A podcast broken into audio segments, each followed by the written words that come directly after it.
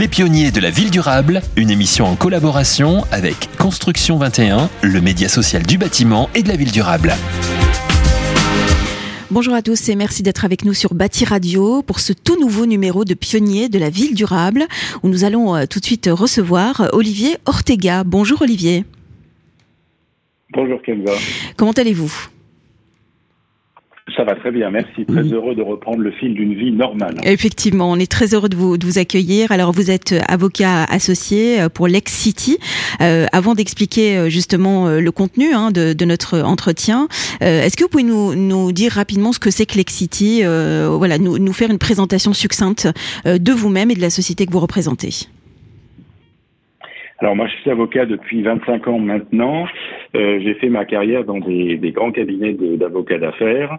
Et euh, il y a trois ans, euh, je me suis demandé comment euh, rendre plus visible et plus euh, facile à, à diffuser la pratique que nous souhaitions développer ensemble au sein de mon équipe, qui est celle du bâtiment et de la ville durable. Mmh. Et donc on s'est dit que de se loger dans une structure un peu atypique, et peut-être que je pourrais expliquer pourquoi elle est atypique, Bien sûr. était probablement une idée qui était cohérente avec le contenu des dossiers qu'on traite, puisque on est un peu euh, sur les dossiers émergents de quartiers durables, de villes durables, qui eux-mêmes sont un peu atypiques, puisqu'on essaye de, de, croiser dans ces quartiers euh, de la technologie, du développement durable, de la mixité sociale mmh. et toute une série d'autres choses. Et donc on est allé au bout de ce, ce, concept. Et par exemple, pour donner une illustration euh, concrète, on est un des premiers cabinets, euh, je pense, à s'être domicilié dans un coworking et non pas, euh, comme ça se fait beaucoup à Paris, dans un bel immeuble avec des, des mouillures au plafond, pour être ben, en phase avec le, le contenu de ce qu'on fait. Voilà, c'est un, un exemple. Alors dans le coworking, on est dans des bureaux évidemment séparés parce que comme avocat, on tient à notre déontologie, Bien mais sûr. il n'empêche qu'on est dans un écosystème où on croise des acteurs émergents, des startups, des équipes euh, d'essaimage de grands groupes et voilà, on est dans cet écosystème qui fait la ville de demain et euh, par exemple proche des tiers-lieux. Et c'est très bien comme ça, on en est très content. Alors quand on parle, Olivier, de bâtiments de demain, qu'est-ce que ça veut dire plus particulièrement? Alors aujourd'hui, nous, on a la chance d'avoir participé à, à, cette, à ce moment-là une quinzaine de projets assez, assez emblématiques de bâtiments et de villes durables. Alors quand on dit ville durable, c'est un peu une commodité de langage parce qu'aujourd'hui, plus personne mmh. ne construit une ville en entier. C'est des morceaux de ville, c'est des quartiers, c'est des îlots. Qu'on réhabilite, hein, des surtout, oui, effectivement. Mmh. alors, on réhabilite ou, ou qu'on construit de, de, de, de zéro. Hein. Mmh. Par exemple, on a travaillé sur un projet... Euh, euh, à Lyon Confluence où c'était euh, un quartier qui était une friche industrielle et qui, euh, qui a été construit aujourd'hui avec aussi un bout de rénovation, c'est vrai. Donc on, on dit que c'est de la ville durable. Alors ce qui est intéressant, c'est que on voit que depuis cinq ans maintenant que se développe ce quartier-là, la pratique de marché évolue. Oui. Et donc ce qui est commun à tous ces projets, c'est une espèce de brique énergétique. Tous ces quartiers ont une ambition d'efficacité énergétique assez forte, assez élevée. Euh, et puis ensuite, par type de projet, viennent se greffer d'autres volets que l'efficacité énergétique, qui peuvent être la mixité euh, des usages. Euh, alors, bureau, logement, commerce, ça c'est presque toujours la règle, puisque comme on est sur des quartiers de grande taille, j'ai dit macro-lot, mmh. en gros c'est de 50 000 à 200 000 mètres carrés. Forcément, il y a une mixité, mais ça fait une mixité au sein d'un ensemble d'immeubles, par exemple, jeunes et seniors, euh, de la mixité entre l'activité artisanale et puis des bureaux plus traditionnels. Voilà, ça c'est un, un, deuxième volet. Puis avoir un, un volet euh, biodiversité, agriculture urbaine euh, qui, qui, existe. Euh, peut avoir un volet sur des espaces partagés avec des grands parcs euh, communs mmh. ouverts au public. Ce que je trouve très intéressant, c'est qu'en France, en tout cas, euh, la ville qui se construit n'est pas une ville ségrégée, comme mmh. disent nos amis anglo-saxons. Elle est ouverte sur la ville, il n'y a pas de, de, couture entre visibles. Et donc, clairement, ce ne sont pas des villes fermées au milieu de la ville. Vous passez euh, d'un morceau de ville dite durable à la ville qui existait avant, mmh. euh, sans vous en rendre compte, et c'est très bien comme ça. Voilà, donc on travaille sur ces innovations-là, qui sont des innovations, alors parfois techniques, pour faire de la géothermie en ville, il peut y avoir une innovation technique, mais très souvent des innovations d'usage, des innovations sociales ou sociétales, et qui appellent un traitement en général contractuel pour être sûr que oui. qui est très intelligemment conçu au départ dure dans le temps et que les équipements partagés, je pense par exemple au tiers-lieu, ne deviennent pas au bout de quatre ans une, un magasin d'optique ou une agence bancaire parce que il y a une rentabilité qu'on trouve pas dans un espace euh, destiné à accueillir les mm. familles, euh, une salle de cinéma, de la culture ou je sais pas quoi d'autre. Alors justement, Olivier, c'était ma prochaine question puisque clairement, on a compris que vous pratiquez donc depuis des années des, des contrats de performance énergétique. Est-ce que vous pouvez nous, nous, dire en quoi ce type de contrat justement contribue à la transition énergétique et écologique euh, de l'immobilier? Et surtout comment, quand vous dites que il faut que tout cela évolue avec le temps, est-ce que vous pouvez nous expliquer comment et pourquoi? Oui. Alors j'ai eu la chance d'être missionné par euh, Jean-Louis Borloo en 2010 pour écrire un rapport officiel sur des contrats de performance énergétique. Je l'ai remis en 2012 euh, à Nathalie Kosciusko-Morizet puisque le ministre avait changé entre-temps. Et l'idée était de développer un outil contractuel nouveau qui permette de sécuriser les économies d'énergie. C'est-à-dire que contrairement à un contrat classique qu'on passerait avec un opérateur énergétique, l'opérateur ne doit pas une obligation de moyens, c'est-à-dire j'ai fait tout ce que un professionnel normalement avisé devait faire, mais une obligation de résultat. Mhm. que non seulement j'ai fait euh, tout ce qu'il fallait, mais je vous garantis que le résultat sera là. Et si le résultat n'est pas là, je vous indemnise pour le préjudice que vous subissez du fait de la non-atteinte de la performance contractuelle.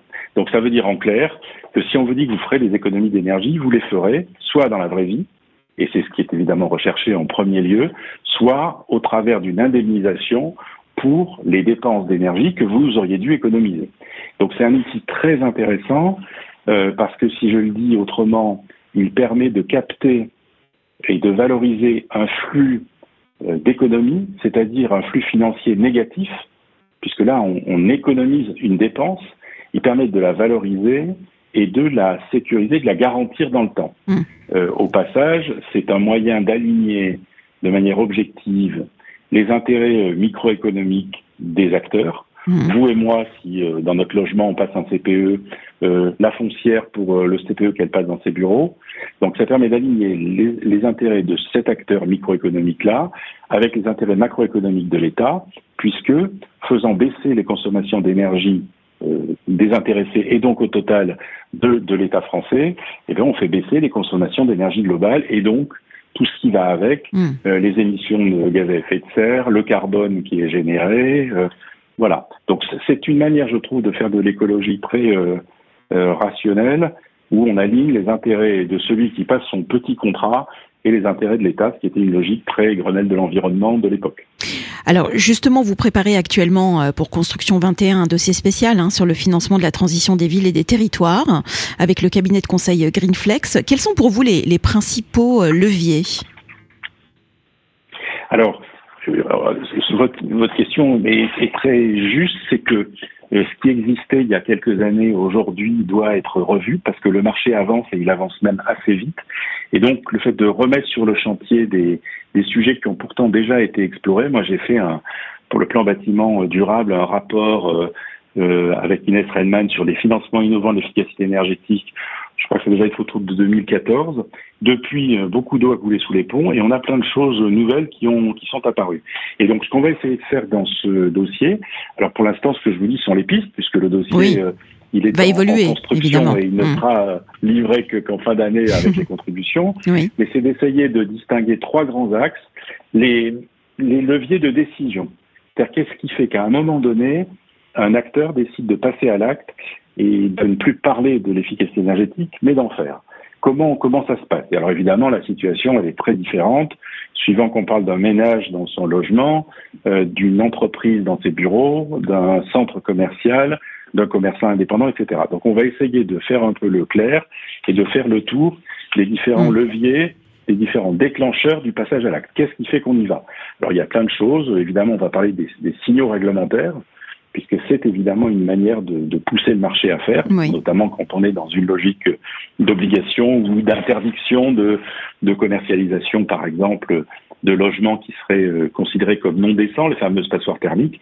C'est ce qui est dans la loi euh, énergie euh, résilience d'août dernier. Hein. Mhm. Donc ce signal, il existe là.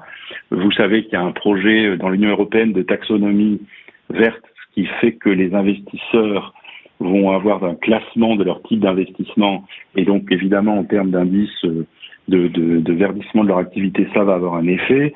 Bon voilà, il y a plein d'outils aujourd'hui qui sont nouveaux et qui sont les déclencheurs. Ça, c'est le premier grand axe de ce dossier.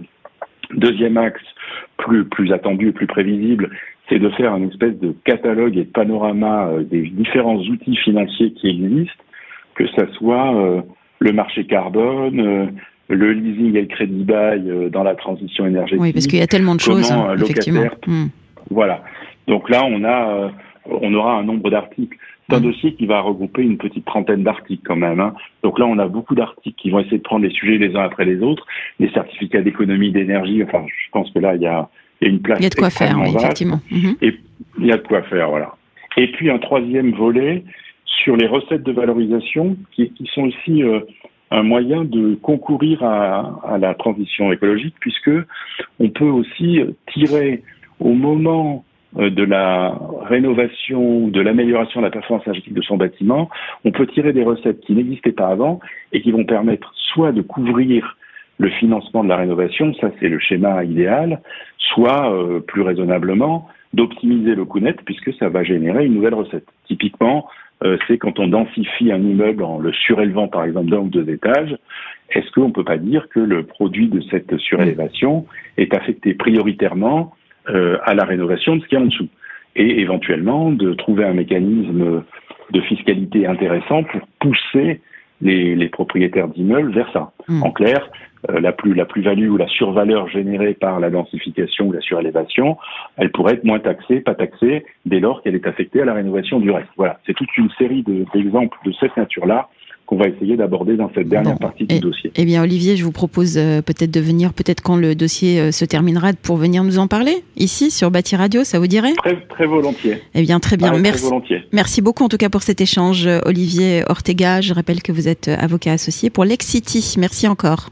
Merci Kenza.